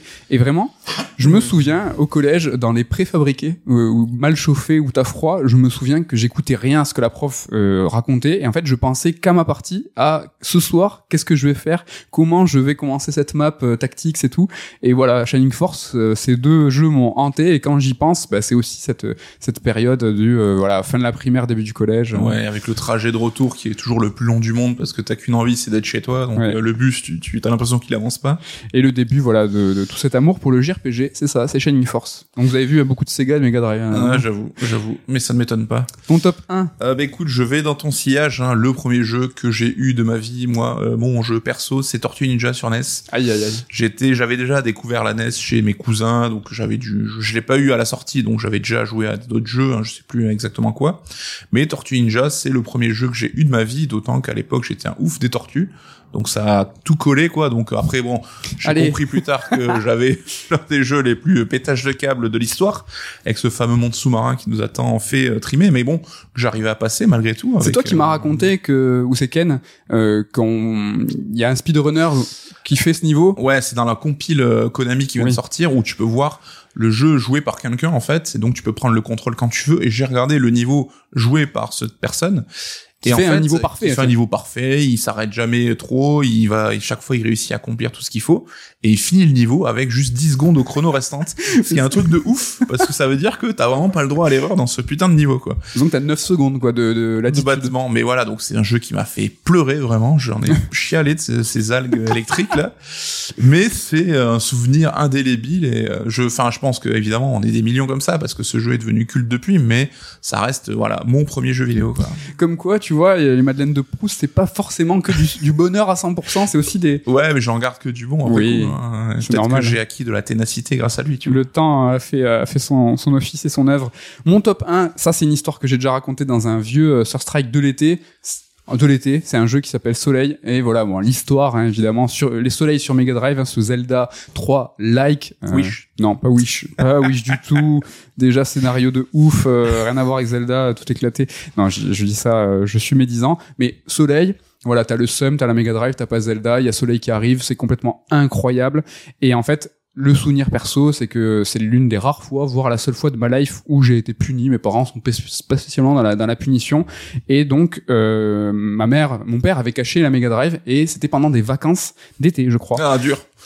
Et donc, euh, mon père, vraiment dû faire une connerie, hein, je pense. je sais plus ce que j'ai posé la question à ma mère, elle s'en souvient pas. Donc je sais pas ce que j'ai foutu, peut-être que j'étais juste nul à l'école. hein. Genre t'avais un mauvais, j'avais un mauvais bulletin, mais mes parents m'ont dit bah non cet été c'est c'est c'est niette. Cahier de vacances. cahier de vacances, putain, horrible. Et euh, donc, euh, mon père était en boulanger, il travaillait la nuit et le matin. Et donc, ma mère, en complaisance, euh, ma complice de crime, euh, sortait tous les matins à la Mega Drive et en fait me l'a rebranché. Donc, j'ai fait Soleil le temps d'un été. Déjà pour un gamin, c'est, c'est, enfin, un gamin, j'étais, euh, je sais plus quel âge j'avais, mais tu vois, sur une période de temps assez ramassée quand même. Ah, oui, on Tous les pas matins. C'était timé. J'avais de 7h à 7h là, je devais jouer à Soleil. Et donc voilà, c'est un petit peu la complicité avec ma mère, le fait que j'avais fait tout ça en accord, qui a fait que Soleil, vraiment, je l'adore. Au-delà du fait que c'est un jeu qui est vraiment trop bien, où, putain, un peu comme Sparks of Hope, t'as des animaux que tu te mets avec toi et qui vont te donner des, des specs euh, Ah particulières. C'est ouf. Et le petit souvenir sympa, c'est qu'à l'époque, Joypad avait sorti une Solus et c'était une Solus où ils avaient avoué, ils avaient dit, bah non, il nous manque un, un animal. On sait pas lequel c'est. Et et, et je l'avais trouvé, c'était le tatou. Donc euh, voilà, euh, j'étais euh, j'étais ultra fier en disant allez Joypad. Plus fort que les testeurs. Il y a quoi là? Non mais ça c'est parce que j'avais la pression, tu vois. J'avais la pression. Je devais jouer que le matin, donc euh, fallait pas que je me rate. Voilà pour ce top 3 des Madeleine de Proust. Est-ce que t'as des, des mentions, des, des jeux euh, Non, bah, j'ai les deux premiers exemples que j'ai cités en début de chronique. donc Ah oui, t'as fait des que, mentions au ouais, début, je fais ouais. un- après, moi, je pourrais en citer 15. hein, C'est clair. Moi, j'avais Legend of Thor, le Mega Drive encore que j'ai vraiment adoré. Sonic 1, la petite histoire, c'est que c'est la première console en fait que que j'ai eu aussi parce que la Master System, tout ça, je jouais chez les cousins. Et donc là, on, est- on était allé l'acheter à, Toulouse et pour moi c'était un voyage à l'époque, tu vois. Et on était allé à l'acheter d'occasion chez quelqu'un. Et j'étais rentré et je mets Sonic 1. Et là, le choc, je fais waouh! Et tout comme Jurassic Park, j'ai trouvé ça en fait, la vérité éclatée. Mais non Et en fait, c'est avec le temps Les masques tombent. c'est avec le temps que j'ai trouvé ça vraiment euh, complètement génial. Mais pareil, j'étais au début, quelques euh, minutes, j'étais là, j'étais un peu déçu. Je fais ah là, j'ai ma console, mais c'est ça. Putain, t'étais vraiment un sale mioche. Je comprends pourquoi vraiment- ils t'ont puni finalement. Franchement, j'étais vraiment, c'est un- peut-être à cause de Jurassic Park qu'ils t'ont puni derrière. je sais pas. Franchement, j'étais vraiment un, un petit con. Voilà pour le top 3 des Madeleines de Proust. N'hésitez pas à nous balancer vous votre top 3, vos émotions, vos souvenirs. Hein, ça fait franchement hein, toujours plaisir. Nico, c'est à toi. Tu vas nous parler de la Naughty Dogisation. Du on maîtrise maintenant. hein. C'est vrai qu'hier c'était un peu plus compliqué. Alors on sait aujourd'hui, hein, le studio Naughty Dog c'est devenu une référence dans le domaine de l'action-aventure en solo, et ceci tant en termes de réalisation technique évidemment que de mise en scène. Et récemment, bah, comme toi, hein, j'ai pu jouer à deux jeux, donc euh, God of War Ragnarok et Plague Tale Requiem. Et avec ces deux-là, bah, on peut que constater en fait qu'ils sont tous les deux indiscutablement influencés par cette école Naughty Dog. hein. Clair. Donc euh, bah, c'est l'occasion de cette chronique hein, pour voir en quoi cette influence bah, s'est traduite dans ces nouveaux jeux et surtout ce qu'elle va impliquer. Alors là, surtout sur le point de vue de termes de mise en scène et de narration, c'est vraiment l'angle qui nous intéresse aujourd'hui. Donc vous inquiétez pas, on va pas spoiler God of War Ragnarok, hein, c'est évidemment pas le but. Et l'analyse d'ailleurs, elle vaut tout autant pour le premier épisode de God of War que pour sa suite, enfin le reboot, que pour cette suite. Donc bah, déjà, c'est quoi un peu cette école Naughty Dog? On va aller vite, hein, je suis pas là pour refaire toute l'histoire. Donc le studio été fondé en 84, mais voilà, son style un petit peu moderne, celui dont on parle aujourd'hui, bah, il s'est vraiment forgé avec le temps avant de devenir une véritable marque de fabrique. Donc c'est notamment à la sortie du premier épisode d'Uncharted que ce style s'est un peu concrétisé. Et en interne, bah, ça correspondait au passage de relais en fait hein, des fondateurs, donc Gavin et Rubin, à la double présidence hein, de Christophe Balestra et d'Evan Wells. Donc là, qui est née cette seconde époque Naughty Dog, hein, même ça dépend comment tu classes un petit peu ça. Oui. Donc qu'est-ce qui définit un petit peu cette mise en scène euh, à mon sens hein? Donc on peut résumer ça à trois points. Oui. Tu me diras si t'es d'accord. On a d'abord les séquences blockbuster, hein, très spectaculaires comme on connaît. On a enfin les phases, ensuite les phases de narration avec- à travers un duo de personnages en fait qui évoluent en parallèle durant les séquences de jeu, au sein même des séquences de jeu.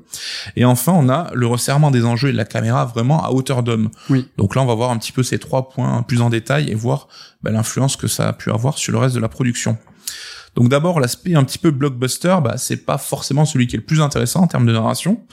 On a tous euh, en tête, hein, je pense, des séquences d'Uncharted où il faut s'enfuir pour échapper à une mort un petit peu certaine. Tu nous le fais pas là. Non, non, non, non. Non, non, non, exactement. Donc il y a la séquence par exemple de la moto d'Uncharted 4, hein, je pense que tu t'en rappelles, Clac. ou bien celle du manoir en flammes du troisième épisode hein, qu'on a un Mhm. petit peu sor- quitté euh, en catastrophe quoi. Donc ici on retrouve une approche qui est un petit peu typique du jeu vidéo euh, de l'époque, hein, qui souhaitait vraiment en mettre plein la vue, comme on pouvait le retrouver dans tous les Call of Duty chaque année. Oui. T'avais tes grosses séquences un peu un peu qui explosent tout. Là l'idée, ben, ça consiste tout simplement en fait à faire réaliser aux joueurs ben, euh, la concrétisation du danger en fait qui le guette, donc de matérialiser ça de manière vraiment pragmatique et tout en lui faisant réaliser que ben, le personnage qu'il incarne, il est en train de vivre des situations qui sont exceptionnelles. Oui. C'est pas euh, Joe le plombier qui se lève à aller faire son travail comme Mario tous les matins. Là, on est vraiment sur une dimension un petit peu unique. Évidemment, d'autres jeux ont suivi cette approche, hein. parfois juste en saupoudrant euh, ces moments un petit peu blockbuster, euh, juste avec parcimonie dans une aventure qui a pas grand chose à voir. Par exemple, Assassin's Creed Rogue, l'épisode que j'ai fait il y a pas longtemps, à un moment on te demande de fuir une ville qui est au bord de, de la destruction. Lisbonne. Un- une séquence qui est vraiment euh, super spécifique là-dessus. Il y a encore aussi le récent Gotham Knights dont je parlais la semaine dernière qui met en scène aussi une poursuite en moto qui vraiment reprend ses codes euh, à la Uncharted. Vraiment, ça learn sur ce genre de séquence-là. Ouais. Injecter du spectaculaire, quoi. Exactement, avec ce côté très scripté et tout. Et donc, on a cette fameuse interjection. Tu parlais de Nathan Drake, le fameux no no no, et qui est devenu ben, emblématique de ce genre de séquence et même une signature qu'on va retrouver ben, comme autant de références explicites. Hein. Je sais pas si tu te rappelles dans le film Uncharted, Oui. t'as la petite ref no no no. Dans Plague Tale Requiem aussi, t'as un petit moment quand elle tombe, elle fait non non non. Donc je, vraiment, Dans Plague Tale, tu sens même qu'ils se retiennent, quoi. Que ils, auraient pu le faire plein de fois et ils le mettent une fois, oui, de- c'est devenu vraiment le petit clin d'œil pour dire c'est bon les gars, on, On l'a vu. Voilà, c'est pour vous qu'on fait ça quoi. Et donc dans Plague Tale Requiem, ben, on trouve justement de très nombreuses séquences à la Uncharted. Oui. Donc là, il faut dire que le jeu ben, ben, enseigne une menace qui est assez grandiose. hein. donc ces fameuses vagues de rats qu'on voit dans les trailers et qui sont super impressionnantes. Et là, ben, l'idée, comme je l'ai expliqué, c'est d'apporter à la menace en fait une forme concrète et tangible. hein. Les rats, on sait tous ce que c'est. On a tous ce côté un petit peu répulsif vis-à-vis de, la- Mhm. de la bestiole. Et ça permet évidemment de provoquer cet sentiment d'urgence chez le joueur et une urgence qui va être vraiment le fil rouge du jeu, de l'aventure. Donc euh, j'en dis pas trop là-dessus, mais t'as toujours ce sentiment qu'il faut toujours avancer, toujours avancer quoi. Ces séquences, en tout cas, elles ont un enjeu euh, technique euh, qui est assez important hein, parce que il faut évidemment pouvoir être capable d'indiquer au joueur bah, où il doit se diriger de Ouais. manière euh, super fluide et de la façon la plus efficace possible pour que le joueur, bah, lui, puisse quand même apprécier la séquence, mais aussi prendre des décisions pour s'orienter et ne pas rompre le flow parce que je sais pas ce que t'en penses, mais recommencer euh, ce genre de séquence en boucle, bah, c'est un petit peu une défaite d'un point de vue ludique et euh, émotionnel, quoi. Ah non, non, il faut l'objectif pour le, les développeurs et les studios, c'est que cette séquence, on la réussisse du premier coup. Il faut que ça reste spectaculaire et qu'on soit pas dans du die and retry. C'est vraiment, comme tu dis, un échec. Sinon là, tu commenceras à voir un petit peu les ficelles, les routines, Ouais. et ça gâche un petit peu l'expérience. Donc cette complexité de régler qui est vraiment pas évidente, quoi. Parlons maintenant un petit peu des, fameux duos et ces discussions, donc euh, les fameux seconds personnages qui vont accompagner le héros pendant les phases de jeu, ça c'est assez important. Donc là encore, une, fo- une formule qui a été popularisée par Naughty Dog et qui est quand même euh, plus discrète hein, que les moments blo- blockbuster dont on vient de se parler, mais qui est euh, bien plus importante à mon sens. Donc là, on parle bien de l'apport d'un binôme hein, qui va accompagner le joueur et qui permet de faire la conversation. Donc là, ainsi accompagné, en fait, t'as pas besoin d'attendre forcément d'avoir une scène cinématique pour faire évoluer ta narration et pour, euh, bah, en fait, euh, euh, accomplir le développement des personnages. Donc là, ça te permet d'avoir un développement des persos qui est beaucoup plus important parce qu'évidemment, les phases de jeu sont plus longues que les phases de cinématique en général. Mm. Donc on se souvient même que dès Jack and Dexter, en fait, un Naughty Dog mettait en scène un duo de personnages un petit peu dynamiques. Alors c'était pas une nouveauté, hein, notamment dans les jeux, autres jeux de plateforme, parce qu'on avait par exemple Banjo Kazooie qui faisait aussi ça. Mais euh, Naughty Dog, je pense, avait déjà compris le potentiel de cette idée parce que dès Jack 2, donc le second épisode, bah, t'as Dexter qui était déjà le côté compagnon bavard, rigolo et tout. Ouais. Ben on voyait que son compagnon Jack, ben on le dotait de paroles, ce qui n'était pas le cas dans le premier épisode. Ouais. Donc toi qui a fait, qui est un fan de la Ouais. saga, hein, comment tu ressentais ça? Est-ce que ça t'avait fait bizarre déjà ce passage à la parole de Jack? C'était Et, bizarre. euh, ouais. Après, c'était bizarre parce que c'était accompagné euh, du fait que Jack 2 était inspiré de GTA, donc t'avais tout de suite un petit peu l'aspect de ah ça y est, euh, ça c'est plus mature, on est des adultes maintenant, on parle. Mais en fait, ce que je trouve intéressant, c'est que Naughty Dog a toujours eu cette envie de pallier à quelque chose. Mm. Et euh, on peut même remonter, là je pense, à Jack 1 et même Crash Bandicoot, c'est-à-dire qu'on est un personnage principal qui ne parle pas et tu vas avoir quelqu'un qui est à côté de toi et qui va parler à ta place. C'était le cas d'un Crash avec euh, le, le masque Aku Aku qui lui s'exprimait. Et en fait, euh, il palliait du fait que bah, t'as ta mascotte qui ne parle pas, bah, je vais pallier à ça en mettant un petit personnage. Jack, ils étaient partis de ce même postulat avec bah, Dexter qui va parler à ta, à ta place.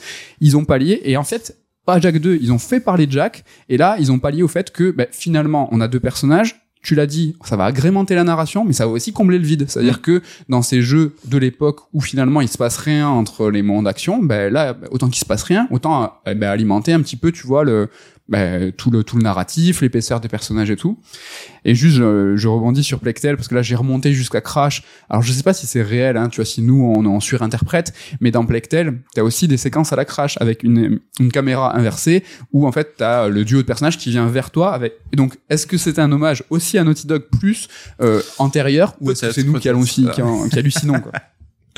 En tout cas, bah, cette technique a connu son essor avec Uncharted, hein, et d'ailleurs, je sais pas si tu te souviens, mais dès le premier épisode, on voyait Nathan accompagné par Sully, donc pouvoir discuter, et du coup, bah, on se retrouvait avec Sully qui faisait les mêmes cabrioles que Nathan, et on a trouvé toujours ça un peu bizarre, parce que Sully, pour le dire poliment, bah, il est un peu plus âgé quand même que Nathan, donc c'est toujours un peu étrange ce côté euh, acrobate. Mais ça, ils en ont pris conscience parce que ça soit dans God of War ou dans Plague, maintenant il y a toujours des justificatifs. En tout cas, dans le dans le dans le God of War Ragnarok, ils y pensent et chaque personnage en fait qui t'accompagne trouvera son chemin de façon logique par rapport à ses capacités. Mm. C'est quand même très très bien fait. C'est vrai. Donc avec le temps, bah, cette méthode est assez étoffée. Donc euh, à chaque fois, tu l'as dit, on change de personnage en fonction de la situation, en fonction de l'idée ou de l'émotion que le développeur tout simplement va souhaiter transmettre. Et là, par exemple aussi, on se rappelle d'Uncharted 4 de Drake qui retrouve sa femme Elena dans la dernière section un peu du jeu, Oui. après un long passage en solitaire assez euh, pessimiste, assez négatif, parce que tu te souviens. Oui, oui. Et là, en tant que joueur, bah, t'es à la fois soulagé de trouver un, retrouver un visage familier, Et parler. mais t'es aussi anxieux parce que tu sais Ah. qu'elle va te passer un savon parce que tu Ah lui as menti et donc euh, tu dois se faire démonter là-dessus. Quoi. Donc, Mais t'as raison, c'est un passage où tu es tout seul, étrangement seul. Mm. Donc c'est quand même vraiment, euh, c'est très connoté quoi. Et effectivement, parce que ces passages où le personnage se retrouve seul, là aussi, ils peuvent devenir signifiants et donc exprimer une émotion. hein. Là, ça va te faire plaisir. On va parler du Prince, du jeu Prince Ouais. of Persia de 2008, un jeu précurseur à plein de niveaux. Faudrait qu'on en reparle plus en détail un jour. Mais là, il y a un moment où donc le, le joueur évolue en parallèle avec son binôme qui s'appelle Elika. Oui. Et dans un moment, ils sont séparés. Et là, je sais pas si tu te souviens, ben, le Prince. Il va remonter toutes ces séquences, il va passer son temps à râler en fait sur le dos de sa de sa collègue en fait. Donc tu comprends évidemment qu'il y a des sentiments, mais vraiment il fait que pester à voix haute. Et c'était une séquence, je trouve ultra bien écrite et super rigolote quoi à l'époque. Génial, ultra drôle et tellement précurseur de tout ce qui va se faire par la suite, de ces personnages justement qui ne sont peut-être pas en duo pour combler l'espace et qui vont commencer à parler tout seuls, Mm. que ça soit euh, Lara ou Horizon, euh, Aloy dans Horizon. Ces personnages bah, se mettent à raconter ce qu'ils ce qu'ils voient. Bah, là, dans Prince of Persia, c'était déjà le cas, mais fait de façon tellement plus euh, opportune parce que c'était au bon moment et Ouais. humoristique. Ouais. Et là même euh, le jeu poussait même le vice à ce que ce binôme en fait de personnages ça se complétait aussi en termes de gameplay. Donc là aussi hein, c'était très très important et justement là aussi l'absence de l'un ou de l'autre avait des conséquences sur le système de jeu. Mais j'en dis pas plus, mais Mm. c'était assez brillant je trouve. Ouais. Donc euh, revenons un petit peu sur Plague Tale et God of War, hein, donc qui ont chacun ben, su apporter un petit peu leur pierre à l'édifice pour twister un peu cette formule-là et coller davantage avec leurs propres objectifs. Donc euh, notamment dans Plague Tale, hein, c'est plus qu'un duo de personnages finalement qu'on incarne, c'est souvent un trio de héros qui sera mis en scène. Et tout ça pour une bonne raison finalement, c'est que Amicia et Hugo, donc le frère et la sœur, les héros du jeu, bah, ils sont souvent assimilés à un seul personnage. Donc en termes bah, tout bête, c'est que dans les séquences de jeu, par exemple, quand tu appuies sur le bouton pour escalader un mur, Amicia, elle va soulever son, son frère avant de le suivre derrière, ou bien quand les deux héros bah, se tiennent la main là-dessus, bah, ils se dirigent en fait comme un seul homme. Donc c'est vraiment comme si c'était un personnage unique et ça permet de matérialiser un petit peu le lien qui les unit en tant Ouais. que frère et sœur. Et donc euh, là, le but vraiment, c'est de proposer bah, une intrigue qui va évoluer avec l'apport du personnage extérieur, donc qui va permettre de faire évoluer l'histoire et les persos, mais aussi en parallèle de construire bah, la relation entre le frère et la sœur qui va évoluer par des petits mouvements, par une fluidité accrue de leur interaction, bah, qui montre qu'ils deviennent de plus en plus proches, tout bêtement eux-mêmes quoi. Oui. Donc là-dessus, c'est même rigolo, c'est que ces intervenants extérieurs, ils vont s'adresser souvent aux deux personnages, donc Amicia et Hugo, bah, d'un peu de la même manière. Et donc je sais pas si tu te souviens, mais c'est vrai que dans le premier épisode de Plague Tale, on était accompagné d'enfants un petit peu du même âge. Ouais, et Amicia groupe, ouais. se retrouvait comme un peu la grande du groupe, l'adolescente, et qui devait bah, prendre un petit peu les responsabilités. C'était elle, euh, le rock auquel tout le monde s'accrochait. Ouais. Alors que dans Requiem, finalement, bah, tu es constamment accompagné d'adultes. Oui. Et là aussi, c'est très important parce que ça va rappeler à la, à la jeune fille, que ça- son côté un peu puéril, que ça reste une ado. Ouais. Et ces adultes vont être là pour euh, bah, justement l'aider à mûrir, l'aider à grandir et à passer le cap de l'âge adulte tout bêtement. quoi. On réalise encore mieux que finalement on est, on reste une ado dans dans, une- dans Requiem. Et tu l'as dit très justement, euh, les personnages en fait s'accrochent à nous comme un roc et que ça soit dans un sens ou dans un autre, c'est exactement ça. C'est que dans le premier en fait, Amicia va entourer, va englober les gens, et dans le 2 en fait, les autres personnages qui sont plus adultes, comme tu dis, ben en fait viennent se rassembler autour de toi et tu formes qu'un seul tout. Ouais. Et vraiment, t'as vraiment cet aspect protecteur de bouclier. Et c'est quand, quand t'allumes une torche notamment, Ouais. où tu dois guider le chemin, où t'es vraiment les trois persos Ouais. regroupés et qui avancent comme un seul homme. Quoi. Euh, troisième point, donc on parlait justement de mise en scène à hauteur d'homme. hein, donc là-dessus, euh, il est clair, je trouve qu'avec Last of Us, Naughty Dog, ils ont passé un, un cap là-dessus. Et ce jeu, bah, il marquait aussi un passage de relais en interne, un nouveau, avec euh, Neil Druckmann, qui euh, a largement influencé la direction à prendre par son studio. Attention, ceci n'est pas une publicité, si vous avez la vidéo. Et donc, ça permet bah, à ces personnages, là aussi, d'exprimer des émotions et d'évoluer.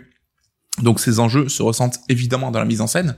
Sur la mise en scène, c'est quand même euh, la façon dont tu vas faire euh, véhiculer tes messages. hein. Et là, dans Last of Us, on va s'intéresser vraiment à l'humain.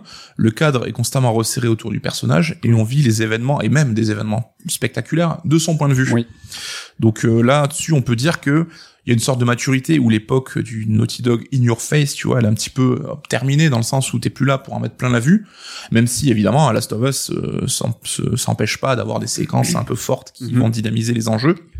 Et là encore, l'influence, je trouve, dans Plague Tale et God of War est très importante, et notamment dans God of War en particulier, parce qu'on sait que la série, elle a fait sa réputation hein, sur PS2 et PS3 pour ses mises en scène ultra spectaculaires, over the top et tout. On se rappelle tous des moments où la caméra va dézoomer sans fin pour montrer un Kratos tout minuscule qui euh, évolue sur un bâtiment grandiose, hein, ou bien un rapport d'échelle démesuré en fait quand il euh, se retrouve face à un boss un petit peu gigantesque, comme euh, Poséidon au début du troisième épisode, une des séquences les plus connues. Et là, dans le reboot de 2018, on a quand même perdu un petit peu ce genre de séquence-là, et beaucoup de joueurs l'ont regretté, parce que c'est vrai que c'était assez indissociable de, ce qu'était God of War, de son essence. Mais clairement, là, c'est un choix des développeurs, c'est pas une faiblesse, c'est vraiment un choix conscient, parce que l'objectif, c'est vraiment de rester au plus près de Kratos, être au plus proche de ce qu'il vit, et là aussi, comme Plectel tout à l'heure, euh, l'équipe de Santa Monica va apporter son petit twist à la formule Naughty Dog avec ben, l'usage du plan séquence. Donc on en a suffisamment parlé. Donc c'est cette caméra qui te suit et qui ne coupe jamais pour suivre constamment le personnage. Alors c'est vrai que ça peut euh, être vu comme une limite aux possibilités de mise en scène parce que tu peux pas faire exactement ce que tu veux.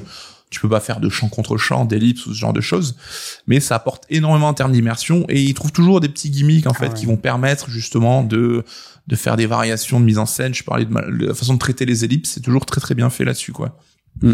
Donc vraiment, t'as l'impression d'être immergé au cœur de l'aventure et le propos, c'est le but, hein, c'est de retourner à des enjeux plus terre à terre afin évidemment d'humaniser Kratos et de le rendre crédible dans son rôle de père. Parce qu'on se rappelle, les God of War, tu connais, t'as incarné un dieu qui était imbattable, qui allait sur l'Olympe et qui pétait la gueule à tout le monde, y compris à Zeus. Ce mec-là, tu pouvais pas le voir comme un père crédible, donc ils étaient obligés d'avoir un changement de braquet là-dessus. Donc ce plan séquence, c'est vrai qu'on peut se demander si c'est pas finalement que de l'esbrouf technique. Hein. Est-ce que c'est pas une limite quelque part dans le jeu? Je pense qu'on aura l'occasion d'en reparler tous les deux hein, d'une manière ou d'une autre. On peut même se demander hein, si Dead Space n'avait pas déjà accompli ce côté-là avec même ces menus dans Dead Space qui étaient intradigétiques, donc t'avais même pas à couper le jeu pour euh, pour euh, parcourir les menus, alors que dans God of War il faut passer par un menu dédié. Et aussi, on pourrait discuter évidemment de l'importance du rythme dans ces jeux ultra calibrés, donc les jeux Naughty Dog comme les jeux euh, God of War. Donc c'est un point fort des jeux Naughty Dog et qui a fait école aussi, mais est-ce que finalement Naughty Dog n'avait pas déjà été influencé par les premiers God of War qui étaient connus pour avoir un rythme euh, comme ça? C'est vrai que là-dessus, on voit que le jeu vidéo, c'est toujours une question d'influence euh, constante. Mhm. Donc évidemment, hein, le but de la rubrique, c'était pas dire que Naughty Dog a tout inventé dans la mise en scène du jeu d'action, et comme les autres, Naughty Dog s'est inspiré, a été influencé par d'autres jeux avant lui. Donc par exemple, on peut citer Resident Evil 4 avec sa caméra TPS par-dessus l'épaule, je pense qu'il a fait énormément aussi dans là-dessus. Gears of War aussi s'est inspiré de ça, il avait un petit peu euh, fait école là-dessus. Mais quand même, il faut bien admettre qu'aujourd'hui, bah, les titres Naughty Dog, ils ont creusé leur sillon et ils influencent énormément l'industrie. On a par exemple le cas de Tomb Raider, hein, le jeu qui était à la base une influence indéniable de Naughty Dog, de Uncharted même carrément. Ah et euh, le, reboot de Tomb Raider, ben, a commencé lui-même à s'inspirer des jeux Uncharted. Donc on voit, ça y est, la boucle a bouclé là-dessus, quoi. Et du coup, bah, cet esprit Naughty Dog, je trouve ça crée une deuxième voie dans, la, dans le monde du jeu narratif euh, solo. À côté, tu vois, de ces jeux en monde ouvert, euh, un petit peu à l'Assassin's Creed, à la Spider-Man, qui aussi ont des propres codes. Mhm. Donc on voit vraiment qu'il y a un petit peu bah, ces deux écoles aujourd'hui qui, qui existent. Et euh, c'est vrai que cette, cette école Naughty Dog était assez étonnante parce qu'elle faisait justement la singularité du studio. Et on peut aujourd'hui bah, peut-être craindre un petit peu qu'en faisant école, en fait, elle va perdre un petit peu en fraîcheur, un petit peu en saveur. Donc je sais pas. Singularité peut-être. Ouais, mais en tout cas, ce qui est cool, c'est qu'on voit qu'avec les bons élèves, hein, comme euh, et comme God of War, qui déjà utilise ces codes-là, et c'est pas donné à tout le monde de juste copier et de bien faire les choses, c'est pas forcément facile déjà. Ben, t'as les bons jeux ben, qui arrivent finalement toujours à récupérer une méthode et à se l'approprier en introduisant des twists ben, qui vont faire un petit peu progresser la mise en scène. Ouais, ouais. Je suis à 2000% d'accord avec ce que t'as dit. C'est vrai que cette caméra, une caméra à l'épaule, hein, qui a été aussi popularisée avec Resident Evil 4, justement pour se rapprocher de l'humain, pour faire euh, monter le stress parce que du coup c'est plus proche de toi là où les caméras un peu fixes euh, étaient plus euh, sur l'ambiance. Mm. j'ai la même conclusion que toi. C'est vrai qu'on se on se dit pas ce qu'on va raconter euh, dans les chroniques avant avant de les faire. Et c'est vrai que cette caméra qui nous nous pose question dans la rédac on en discute beaucoup ce plan séquence. Et franchement c'est clair c'est que dans les premiers God of War t'étais un homme qui devenait un dieu et c'était important vis-à-vis de la caméra de montrer que l'ascension de Kratos allait le confronter à des choses qui étaient disproportionnées, gigantesques. Il fallait les montrer. Et tu l'as très bien dit, la nouvelle euh, bah, le nouveau diptyque hein, de, de, de Kratos euh, cette fois euh, plus euh, dans le dans le monde euh, des Vikings. Hein, c'est quoi que je, la mythologie que je trouve je, La mythologie scandinave. mythologie, mythologie scandinave, là se rapproche de lui, ben, tout simplement parce que ce que raconte le mythe, c'est finalement que euh, ben, les, les dieux ont des, des soucis d'humains et en fait Kratos, comme tu l'as dit, finalement il a le truc euh, le plus basique au monde, c'est qu'il est devenu père et tu peux pas en fait vis-à-vis de la caméra montrer que les enjeux sont démesurés alors que tu veux recentrer tout sur la relation entre son père et son fils, comme Oui. tu disais, qui était tout le temps recadré dans le dans ce cadre justement pour montrer que l'important c'est cette relation, donc il fallait être au plus proche. Et sans spoiler, mais ils ont vraiment trouvé un twist génial. Mais il faut penser au titre, c'est que les jeux s'appelaient God of War, ils continuent à s'appeler God of War. L'enjeu, c'est être le dieu de la guerre. Et ça, ils arrivent que, a posteriori, quand t'as fait Ragnarok, tu dis, ah, mais dans 2018, c'est ça qu'ils voulaient dire. Et en fait, dans le nouveau, il y a tout un rapport à ce dieu de la guerre. Qui est le dieu de la guerre? Pourquoi? Qu'est-ce que c'est? Et ce rapport à la caméra, je le trouve vraiment très bien fait et ultra intelligent. Ouais, c'est vrai que bon, alors on a envie de parler de God of War évidemment, parce qu'on est dessus et qu'on n'a pas eu trop l'occasion d'en discuter pour l'instant.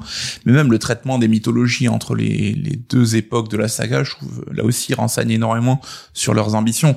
Ou dans le reboot et Ragnarok, la mythologie est traitée de façon beaucoup plus terre à terre et pragmatique que ça ne l'était dans les anciens épisodes. Mais on aura l'occasion d'en reparler à un moment ou à un autre. Écoute, merci beaucoup pour ta chronique. Est-ce que je fais le pont direct euh, que je fais pas comme d'habitude? Je te demande qu'est-ce qui se passe la semaine prochaine en amont là, tout de suite. Alors c'est vrai que j'avais dit que je parlais peut-être de God of War aujourd'hui, donc évidemment ça n'a pas été le cas parce que bah, le jeu il est long vraiment. Euh, toi t'es même un petit peu en avance euh, sur. On n'a pas l'impression d'arriver encore au bout. Il y a énormément de trucs à faire, des quêtes annexes qui sont super cool.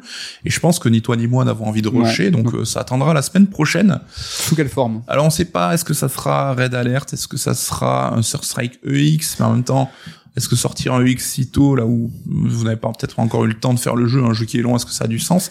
Peut-être les deux. Peut-être les deux. Pour rappel, hein, le EX, c'est notre format où voilà, on spoil de- du début à la fin. On essaye d'analyser ben, l'ensemble du jeu, euh, d'un jeu récent. Mais il y aurait de quoi dire, C'est quoi. vrai que le jeu, il sort la semaine prochaine et vous proposez un EX, c'est-à-dire qu'il va analyser euh, les 40 heures de jeu alors que personne ne l'aura fait. C'est peut-être un peu dommage. Je pense qu'on peut faire les deux. Goupiller peut ça, euh, à voir. Et je pense qu'on peut trouver suffisamment d'angles pour pas avoir à se télescoper là-dessus, quoi. Donc, ben, euh, restez Ouais, avec bah, nous, on verra venez, bien. venez, revenez à la semaine prochaine. Donc là, on a bousculé nos habitudes. On vous a annoncé ce qui allait se passer. Tu n'as rien dit, toi. Ben, si tu fais, euh, si c'est EX, euh, je- on sera tous les deux. Et si c'est pas EX, je sais pas. Je sais pas du tout là. On peut faire, euh, oui, Double- double dose. sujet. Je sais pas, on il faut revenir. L'occasion de vous remercier, du coup, ben restez parce que c'est quand même là, on vous remercie, merci pour votre fidélité. N'hésitez pas à nous suivre, hein, quelle que soit la plateforme sur laquelle nous, vous nous écoutez. Oui. En audio, Deezer, Spotify, Google Podcast, tout. En vidéo, Spotify et YouTube. Merci à l'équipe, à Ken, à Damien et à Ludo. Merci à tous, merci à toi Merci à toi. et à la semaine prochaine. Bye.